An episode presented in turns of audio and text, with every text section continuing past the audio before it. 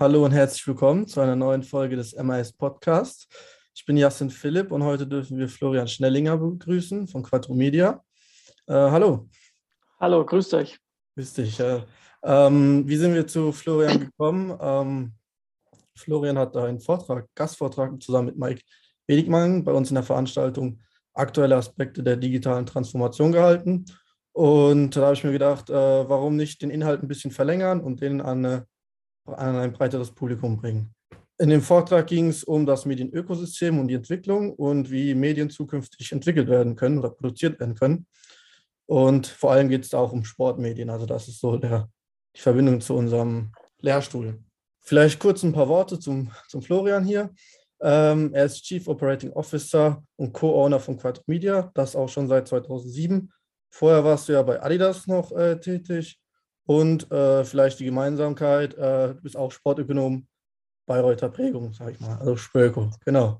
Ganz klar, Bayreuther Prägung, definitiv. Freier Dozent bist du auch noch, Sportmarketing und Sportmedien, also ich denke, äh, genau der richtige Mann für das Thema. Vielleicht ganz kurz in einem Satz, also Quadro Media, ähm, das ist eine Sportmedienagentur vor allem und sind äh, für die Produktion, Verbreitung zuständig, sind auch Rechtehalter und machen eben auch den Verkauf und die Beratung von Sportmedieninhalten. Und wir würden auch gleich mal in die Fragen eintauchen. Ähm, was hat dich denn vielleicht generell erstmal dazu bewegt, 2007 für Quadromedia anzufangen und auch äh, Co-Owner zu sein? Das ist ja auch eine Besonderheit. Ja, ja, das war relativ interessant und relativ spannend und auch ähm, sehr, äh, war ein guter Zufall, weil ich habe ähm, während meinem Studium schon viel bei Adidas als freier Mitarbeiter gearbeitet im Bereich Retail-Marketing und Handelsmarketing und äh, war dann auch ein halbes Jahr fest frei da und habe einfach eine Stelle, aber in und um München gesucht, um äh, wieder in die Heimat zu kommen, auch zur Familie zu kommen, zur Frau zu kommen. Mhm. Und dann habe ich die Stelle bei der Quattro Medien gesehen, die als äh, Trainee-Stelle ausgeschrieben war. Und zwar gar nicht als Sportmedien-Trainee-Stelle, sondern äh, im Bereich Sponsoren, Akquise und Sponsorenbetreuung. Und das hat mir natürlich als ähm, klassischer Sportökonom auch mit Sponsoren, Akquise und Betreuung Hintergrund. Ich habe auch eben mein Praktikum in dem Bereich bei der Aktio GmbH gemacht damals. Hat für mich perfekt gepasst eigentlich, ähm, war sehr nah an meinen Vorkenntnissen dran.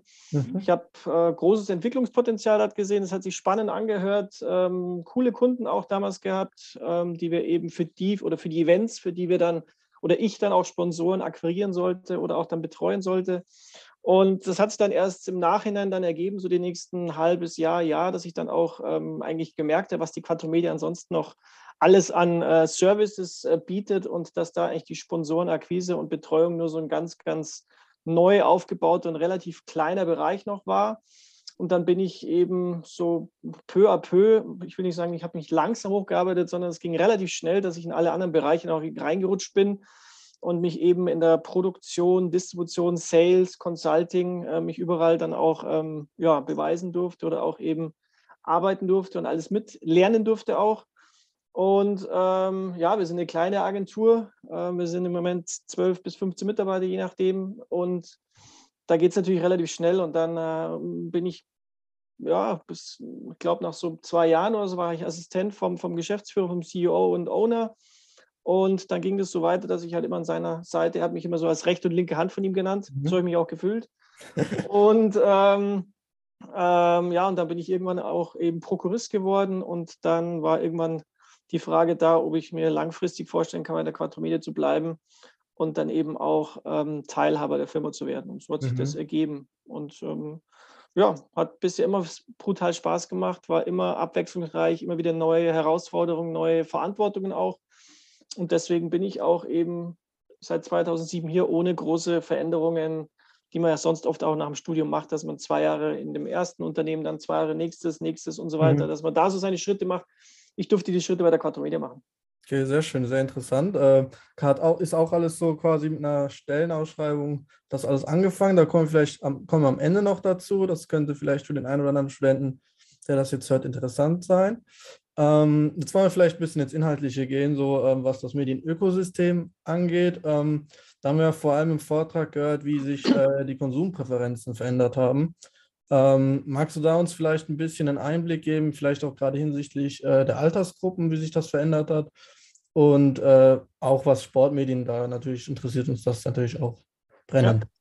Klar, kein Problem. Also ich glaube, jeder, der hier zuhört, dem ist bewusst, dass sich natürlich die Präferenzen der Konsumenten in den letzten, ich würde jetzt mal sagen, drei bis fünf Jahren extrem verändert haben. Ähm, das liegt vor allem daran, dass eben ganz, ganz viele neue Plattformen auf den Markt gekommen sind und eben auch neue technische Möglichkeiten ähm, sich entwickelt haben oder entwickelt wurden, um Inhalte auch zu konsumieren. Also ich komme eben noch aus dem aus dem äh, Alter oder aus der Zielgruppe, wo es halt eben für Medienkonsum nur, also für Bewegtbild-Medienkonsum nur den TV gab und sonst nichts. Und ähm, heutzutage wissen wir eben, dass man Bewegtbildinhalte, egal welcher Art, aber vor allem natürlich im Sport, auf jeglichen Devices wie Mobile Phones, äh, aber auch auf OTT-Plattformen, in VOD-Libraries, Media-Libraries, Social Media, ähm, auf ganz, ganz viele Wege eben ähm, konsumieren kann. Und ähm, das hat dann eben auch dazu geführt, dass die verschiedenen Altersgruppen sich für die verschiedenen technischen Möglichkeiten auch dann mehr interessieren. Und das halt eben, man muss es ganz klar sagen, die ältere Zielgruppe immer noch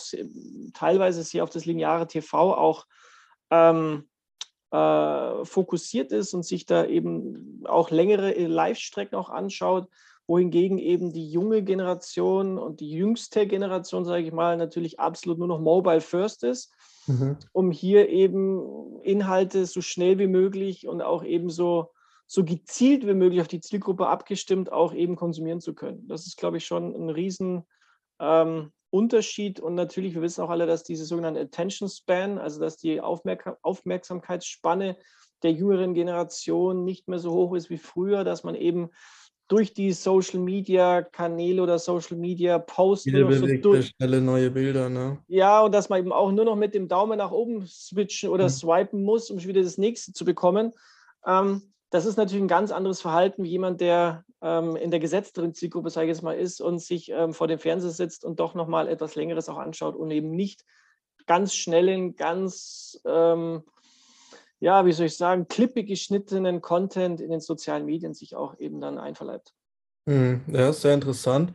Ähm, du hast jetzt schon den technischen Fortschritt und angesprochen, wie in der Vorlesung hier, äh, wo du ja den Gastvortrag gehalten hast, haben wir uns, beschäftigen uns auch sehr mit der digitalen Transformation. Also das unterstreicht auf jeden Fall diese neuen Konsumpräferenzen, was äh, Mobile TV angeht. Aber wie hat sich denn das aus äh, Sicht, sage ich mal, von Quattro Media jetzt im Speziellen aber vielleicht auch generell äh, aus der Medienproduktionssicht entwickelt. Ähm, wie, wie sieht das bei euch aus? Habt ihr da irgendwelche, was habt ihr denn die letzte Zeit äh, gemacht und was ist so grundsätzlich anders als früher, sage ich mal, vor diesen technischen Möglichkeiten? Ja, also erstmal ist es so, dass eben durch diese Aufsplittung der, der Plattformen sich natürlich auch die Zielgruppen brutal aufgesplittet haben, die Zielgruppen sich auch wirklich auf die einzelnen oder auf die, auf die verschiedenen Möglichkeiten und Plattformen auch dann äh, mehr oder weniger drauf ge, ge, gestürzt haben. Also ich habe es vorher schon gesagt, ähm, die junge oder jüngste Generation ist absolut mobile first. Da gibt es auch noch immer noch Unterschiede, auch nicht nur, wenn man jetzt den deutschen Markt anschaut, ähm, dass eben in, in, in, ähm, im Alter, sondern auch wenn ich jetzt die Unterschiede dann auch äh, global sehe, dass eben Asien noch viel, viel mehr sogar Mobile First ist, wie jetzt zum Beispiel äh, Europa oder eben bei uns eher auch so Osteuropa oder so oder auch teilweise der lateinamerikanische Markt. Also es gibt nicht nur Unterschiede innerhalb eines Marktes wie Deutschland, was Jung und Alt betrifft, sondern es gibt auch Unterschiede eben global, was dann die, die, die Konsumpräferenzen betrifft. Aber um darauf zurückzukommen, eben bei uns, jung, mobile first und da ist es wirklich so kurze Highlights sind da das, ähm, das Maß aller Dinge, Short Summaries, das heißt, äh, man möchte, man, wir nennen es halt bei uns im, im, im Mediensprachgebrauch, ist alles Englisch, ich weiß, aber so, so whatever, whenever und wherever. Also man sucht sich wirklich aktiv so schnell wie möglich die Inhalte, die man wirklich konsumieren will und ähm, lässt sich aber nicht mehr passiv vom, vom TV berieseln und schaut einfach mal, was ist denn heute um 18 Uhr im Fernsehen noch zu sehen oder so. Und ähm, dadurch, um jetzt darauf zurückzukommen, was ist das für uns in der Produktion, was hat das für eine, für eine Auswirkung, ist natürlich im Vergleich zu früher, früher wurden halt ganz klassisch vielleicht noch Nachrichten produziert, ähm, eine Halbstundenshow und vielleicht, wenn, es das möglich, die Möglichkeit gab, eine Live-Strecke von einer größeren Sportart, dass man eben zwei, drei, vier Stunden live von einem Weltcup hatte und so weiter, was es heute schon auch immer noch gibt. Aber die jüngere Generation konsumiert nicht mehr diesen lange, diese lange Live-Strecken. Die schauen sich lieber ganz schnell, ganz kurz nur die Highlights, selbst von dem ähm, klassischen Fußballspiel an oder so. Auch da ist es so, dass nicht mehr die, die allerjüngste Zielgruppe hier die, den vorherrschenden Faktor ähm, ausmacht. Und am besten ist es sogar, wenn man sagt, wirklich noch während des Live schon noch läuft, ähm, schon erste Highlights zeigen zu können, sehen zu können und die eben auf dem Mobile Phone und einfach nur am besten noch per Push-Nachricht oder so. Jetzt hat äh, Bayern das Tor geschossen und hier kannst du sie sofort anschauen oder so. Ähm, gilt natürlich für alle Sportarten, gilt natürlich vor allem natürlich auch für Sportarten aus Amerika, wo dann eben man per Push-Nachricht oder so ähm, sofort be bekommt, dass äh, dann Home Run war oder ähm, dass ein Touchdown war und so weiter. Mhm. Sehr interessant. Vielleicht kannst du, das habt ihr äh, im Vortrag erwähnt, das Beispiel von der World Rowing Virtual Indoor Championship 2021. Ähm, gerade was diese Remote-Produktion angeht, äh, kannst du das vielleicht mal äh, den Zuhörern und Zuhörerinnen ähm, erklären, wie, das, wie ihr das gemacht habt, was da so besonders dran war? Kann ich gerne machen. Also das Interessante daran war, ist, dass, ähm, dass die, die Weltmeisterschaften im Indoor-Rudern hört sich jetzt erstmal extrem langweilig an, weil jeder eben eigentlich zu Hause auf seinem Ergometer sitzt und nur für sich alleine rudert. Aber das Interessante und Innovative daran war, dass man eben hier die komplette Welt vernetzt hat. Das heißt, man hatte weltweit, ich glaube, 700 bis 800 Ruderer an einem Wochenende, die sich dafür qualifizieren mussten mit, ihren, mit, mit äh, Zeiten, mit qualifizierten Zeiten und die dann eben an einem Wochenende in verschiedenen Alterskategorien gegeneinander weltweit gerudert sind und eben jeder bei sich zu Hause, aber über ein Netzwerk, über einen technischen Partner, über einen Data-Partner mhm. und Timing-Partner, die hier ähm, erstmal die ganzen Ergometer weltweit dann vernetzt hat. Also jeder hat sich zu Hause halt nach einer gewissen Anleitung mit seinem Ergometer ins Internet eingeloggt und hat einen, Link bekommen und dann wurden, e, wurde eben ähm, die Daten aus dem, aus dem Ergometer in ein zentrales Hub, sage ich jetzt mal, in eine Cloud geliefert und hier ähm, konnten dann eben auch so in Realtime ausgespielt werden, wer gerade wie, wo ähm, führt oder welche Zeit wer der, der, der einzelne ähm, Teilnehmer hat. Das ist aber erstmal der eine Punkt. Das waren nur die Daten. Das heißt, man hatte dann nur eine Grafik, wer gerade, es wurden 2000 Meter gerudert zum Beispiel oder auch 500 Meter, wer gerade wie weit vorne ist oder wer auch wie weit schon nach hinten gefallen ist, wie viele Sekunden.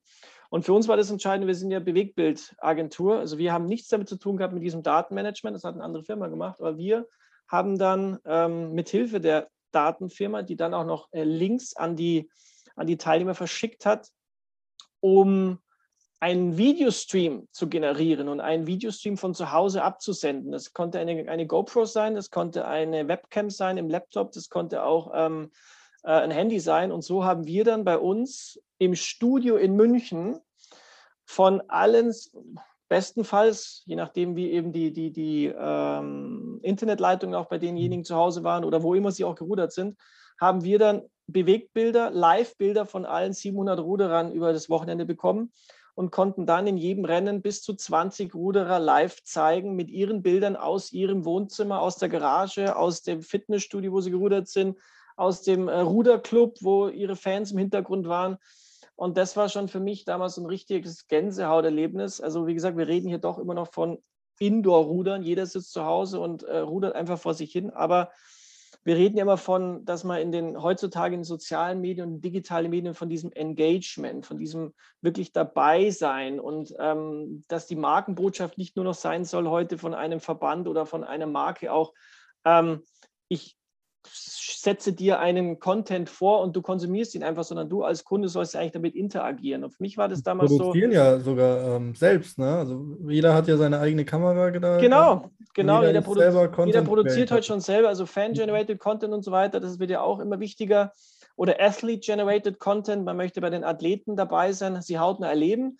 Und ähm, das ist das eine. Aber hier war es wirklich so, dass jeder halt physisch wirklich ja. digital mit, mitmachen konnte. Und produktionstechnisch war das so, wir hatten halt unser Studio in München, das ist ein Remote-Studio, da kamen dann über Cloud-Lösungen oder die kompletten Signale wie in einem normalen Ü-Wagen, wie man es so beim Live kennt, dass man halt, dass die Kamerasignale irgendwo reinkommen, man hat dann eine Mischer vor sich und sagt, so jetzt drücke ich auf die Kamera 2, jetzt möchte ich die 3, jetzt möchte ich die 5.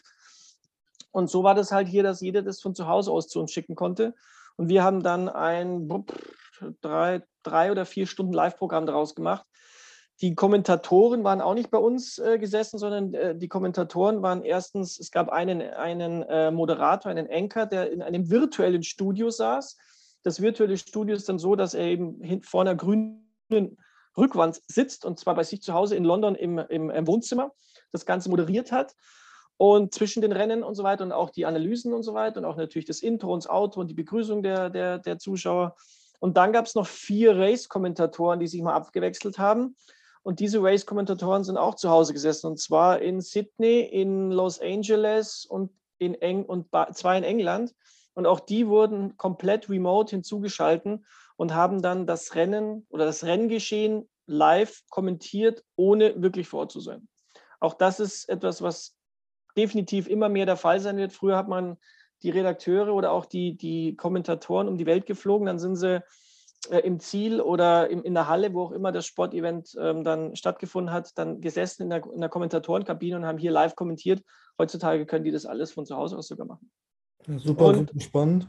Ja, und im, und im, Endeffekt haben wir das dann zu einem Live-Feed zusammengefügt und ähm, konnten Splitscreens machen mit 20 Bildern, wo wirklich jeder gerade zum Sehen war, wie er gerudert ist, konnten natürlich aber auch Einzelbilder ähm, machen, um also die ähm, Vollbilder von den einzelnen Athleten, die dann auch eben in der Führung waren oder auch Splitscreens mit zwei und drei. Das war alles möglich und es hat wirklich, ähm, ja, es, es war für mich ziemlich augenöffnend, was technisch heutzutage alles möglich ist und das wird immer weiter verfolgt. Also diese Remote-Produktionen, dass man weniger Leute um die Welt schicken muss, weniger Technik um die Welt schicken muss, ähm, nicht nur um Geld zu sparen, sondern vor allem auch natürlich ähm, den, den CO2-Footprint ähm, nach unten zu setzen. Ja, also super spannend. Also da waren wirklich beeindruckende Bilder im, im Vortrag äh, dabei. Auch der Finne auf dem, äh, auf dem Stadtplatz oder wo das war. Ähm, ja, das war ein harter Finne. Also der war, es war im Februar war der Event und da war, der war im Stadt irgendwie bei sich in seiner Stadt halt irgendwie, das hat auch schon wieder Marktplatz oder so, der Rathausplatz. Da hat er so ein kleines Podest sich aufgebaut mit einem Schirm und äh, draußen, die anderen waren alle komplett natürlich äh, dick angezogen in Finnland im Februar. Ähm, Schnee rundherum und er hat aber noch, weil er hat ein Stundenrennen, es gab auch ein Rennen, was über eine Stunde gegangen ist, er hat deswegen sogar noch einen Ventilator gebraucht. Also den fand ich schon sehr beeindruckend, den Typen. Ja, Wahnsinn. Ähm, Wollen wir vielleicht nochmal so ein bisschen den Schwenker zurück zur Quadromedia äh, machen. Ähm, du hast auch, oder ihr beide, Mike und du, habt beide äh, eine Stellenausschreibung uns gezeigt. Da geht es um einen Digital Social Media Manager, der, der bei euch gesucht wird. Ähm, was macht denn der? Und vielleicht auch jetzt vielleicht an, an, an Studenten und Studentinnen, die vielleicht in der Sportmedienbranche anfangen wollen. Was würdest du denen raten? Äh, wie sollten die sich dann, sage ich mal, für die Zukunft vorbereiten, den Anforderungen des Marktes, um den Anforderungen des Marktes zu entsprechen? Ja, also die Stelle, die bei uns gerade ausgeschrieben ist, wie du es richtig sagst, ist für einen Digital and Social Media Manager. Ähm, das ist bei uns und die Quattro Media, wir sind eben nicht nur eine Firma, die produziert Content, sondern eines unserer großen ähm, Standbeine oder wichtigsten Standbeine ist eigentlich auch die Distribution der Bilder. Das heißt, wir werden gebucht von unseren Kunden, nicht nur eben die, die ähm, Inhalte zu produzieren, sondern vor allem sie auch aus, auf so vielen Media-Plattformen wie möglich weltweit zu distribuieren. Ähm, das war früher klassisch TV, dass wir gesagt haben, wir haben versucht, äh, TV-Bilder an so viele TV-Sender wie möglich zu verteilen, nicht zu verkaufen, sondern wirklich zu verteilen. Aber heutzutage, wie wir das ja vorher auch gehört haben, wir haben ganz, ganz viele verschiedene Medienplattformen, auf denen heutzutage Bewegtbilder abgespielt werden können. Vor allem im Digital-Bereich und im Social-Media-Bereich. Und der Digital and Social Media Manager bei uns, der ist eben dafür zuständig, unsere produzierten Inhalte auf so vielen digitalen Plattformen wie möglich zu platzieren. Also das kann online sein, das können OTT-Plattformen sein, das können aber auch Out-of-Home-Plattformen sein, wie man sie jetzt heutzutage kennt, äh, an U-Bahnhöfen, S-Bahnhöfen, in Einkaufszentren, in Restaurants, in äh, Fitnessstudios. Also überall, wo heutzutage ein Screen, also ein Bildschirm hängt und wo Bewegtbilder abgespielt werden, versuchen wir mit unserem Content, mit unseren Inhalten zu laufen, um für unsere Kunden Median Reach, Media Value und eben Kontakte zu generieren. Und das ist die Aufgabe des Digital und Social Media Managers, auf so vielen eben nicht TV, sondern so vielen digitalen Plattformen wie möglich unseren Content zu platzieren. Und um die zweite Frage zu also erstmal ist eine super spannende Stelle, ähm, wo man sich brutal austoben kann, wenn man eben in den digitalen Medien ein Digital Native ist und sich damit auch ähm, befasst und sich damit auch identifiziert.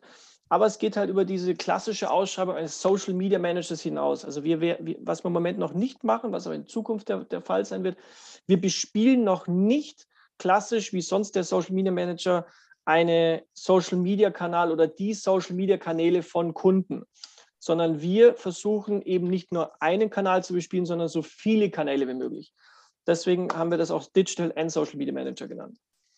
Ähm, was soll der mitbringen? Oder was sollen, äh, wie sieht die Perspektive aus für, im Sportmedienmanagement und wie muss man sich dafür vorbereiten? Also, wenn sich bei mir jemand bewirbt, schaue ich immer als allererstes mal natürlich, also es hört sich jetzt ganz hart an, aber wie, wie ist der, die äußere Form, wie ist die, das Format und wie ist die, die, die ja, das schriftliche, die Bewerbung und so weiter eines, eines Bewerbers bei uns, das ist immer schon auch so ein bisschen ähm, ja, ein Spiegelbild von dem, wie derjenige auch arbeitet, also wie seine Bewerbung grundsätzlich ausschaut. Ähm, aber ansonsten fachlich, ähm, für mich ist es absolut wichtig in, in, in äh, Lebensläufen, dass da zumindest irgendwie ein roter Faden zu sehen ist. Also natürlich soll man immer über den Tellerrand hinausschauen soll sich auch mal Sachen ausprobieren und sagen, ah, das war jetzt doch nicht das, was ich mir so vorgestellt habe. Aber wenn man halt so in die Medien will, so, oder die Sportmedien, sollte zumindest so ein leichter roter Faden immer erkennbar sein. Das ist mir relativ grundsätzlich wichtig. Ähm, wie kann man sich darauf vorbereiten? Ähm, Open-minded sein, offen für, für vieles Neues, ähm, sich in den Medien wirklich so viel wie möglich anschauen, nicht immer nur am Handy auch nur in den Instagram- oder Social-Media-Kanälen zu sein, sondern wirklich, was gibt es darüber hinaus noch? Was, wie entwickelt sich das gerade? Newsletter lesen. Es gibt ganz, ganz, ganz viele Newsletter in den Sportmedien oder Sportbusiness, ähm, die über den klassischen Sponsors-Newsletter hinausgehen oder so, also die eben auch international sind. Bei uns, wir sind eine ganz klar international aufgestellte äh, Medienagentur. Wir würden nie überleben, wenn wir nur den deutschen Markt bearbeiten würden. Also bei uns ist Internationalität super wichtig, dass man eben über den Tellerrand hinausschaut und über, auch über die deutschen Grenzen hinaus. Ähm, was ich vorher gesagt habe, also die, äh, das Konsumentenverhalten oder die, die, die Änderungen und das Medienökosystem sind in Lateinamerika im Moment anders wie in Osteuropa, wie in Mitteleuropa oder wie in Asien oder wie in Amerika. Also da sollte man sich ja, zumindest mal Gedanken machen und zumindest dafür wirklich Interesse haben. Ansonsten grundsätzlich Sportinteresse ist das absolut Wichtigste. Äh, man muss bei uns, wir müssen, also jemand, der bei uns arbeitet, der muss ähm, sich dafür begeistern können, eben Sportinhalte für die Sportler in die Medien zu, zu, zu platzieren. Und jede Platzierung ist wertvoll, selbst wenn es nur ein paar Kontakte sind. Für die Sportler, für das Event ist das wertvoll. Und daraus muss man seine Motivation ziehen. Ja, sehr interessant. Und äh, jeder, der da sich interessiert, äh, für interessiert, ist, da ist, glaube ich, eine Bewerbung willkommen. Und, Absolut, äh, so ist es.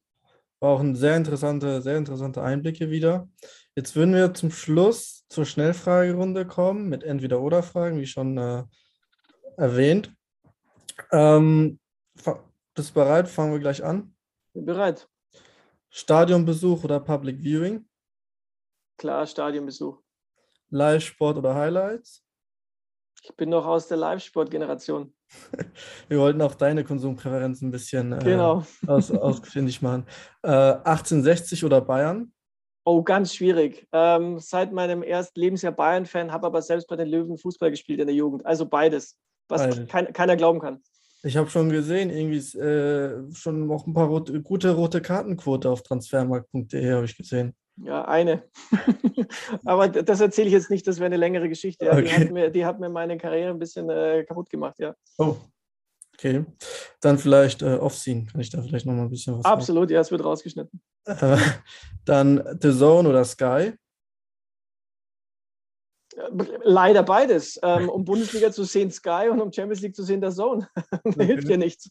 Ja, hilft ja nichts, ja. Bundesliga Sitzplatz oder Kreisliga Bratwurst und Bier?